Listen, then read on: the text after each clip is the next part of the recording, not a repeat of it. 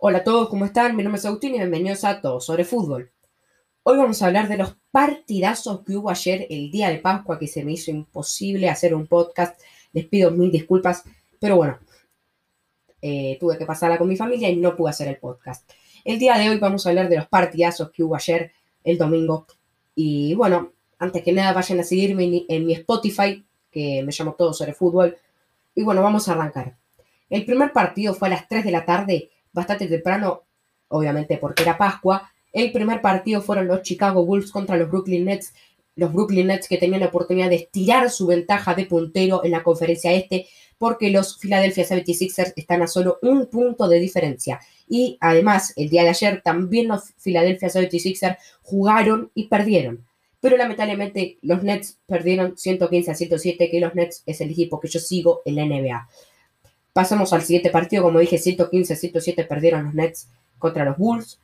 Los Ángeles Clippers contra los Lakers fue el segundo partido que se jugó el domingo. Ganaron los Clippers 104-86. Los Lakers, que son los últimos campeones de los anillos del, anillo del año pasado, eh, la verdad que están muy mal.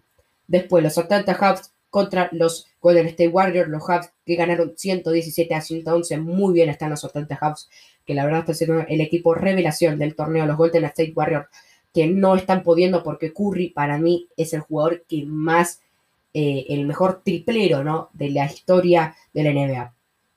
Como dije, perdieron 117 a 111. Pasamos al cuarto partido, los Boston Celtics contra los Charlotte Hornets. Los Hornets que recordemos que no tienen el Amilo Ball por su lesión en la muñeca. Los Boston Celtics que ganaron 116 a 86.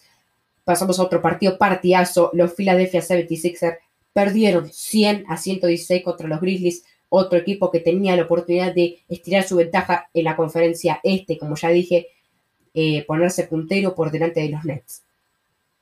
Los Houston Rockets que perdieron 115 a 122 contra los Pelicans y los Denver Nuggets de Facundo Campazo, que tan solo jugó 10 minutos pero regaló 3 asistencias hermosas, 119 a 109 contra los Orlando Magic. Así que nada, gente, espero que les haya gustado este podcast. No olviden escucharme, que me ayuda muchísimo. Le mando un enorme saludo. Chao.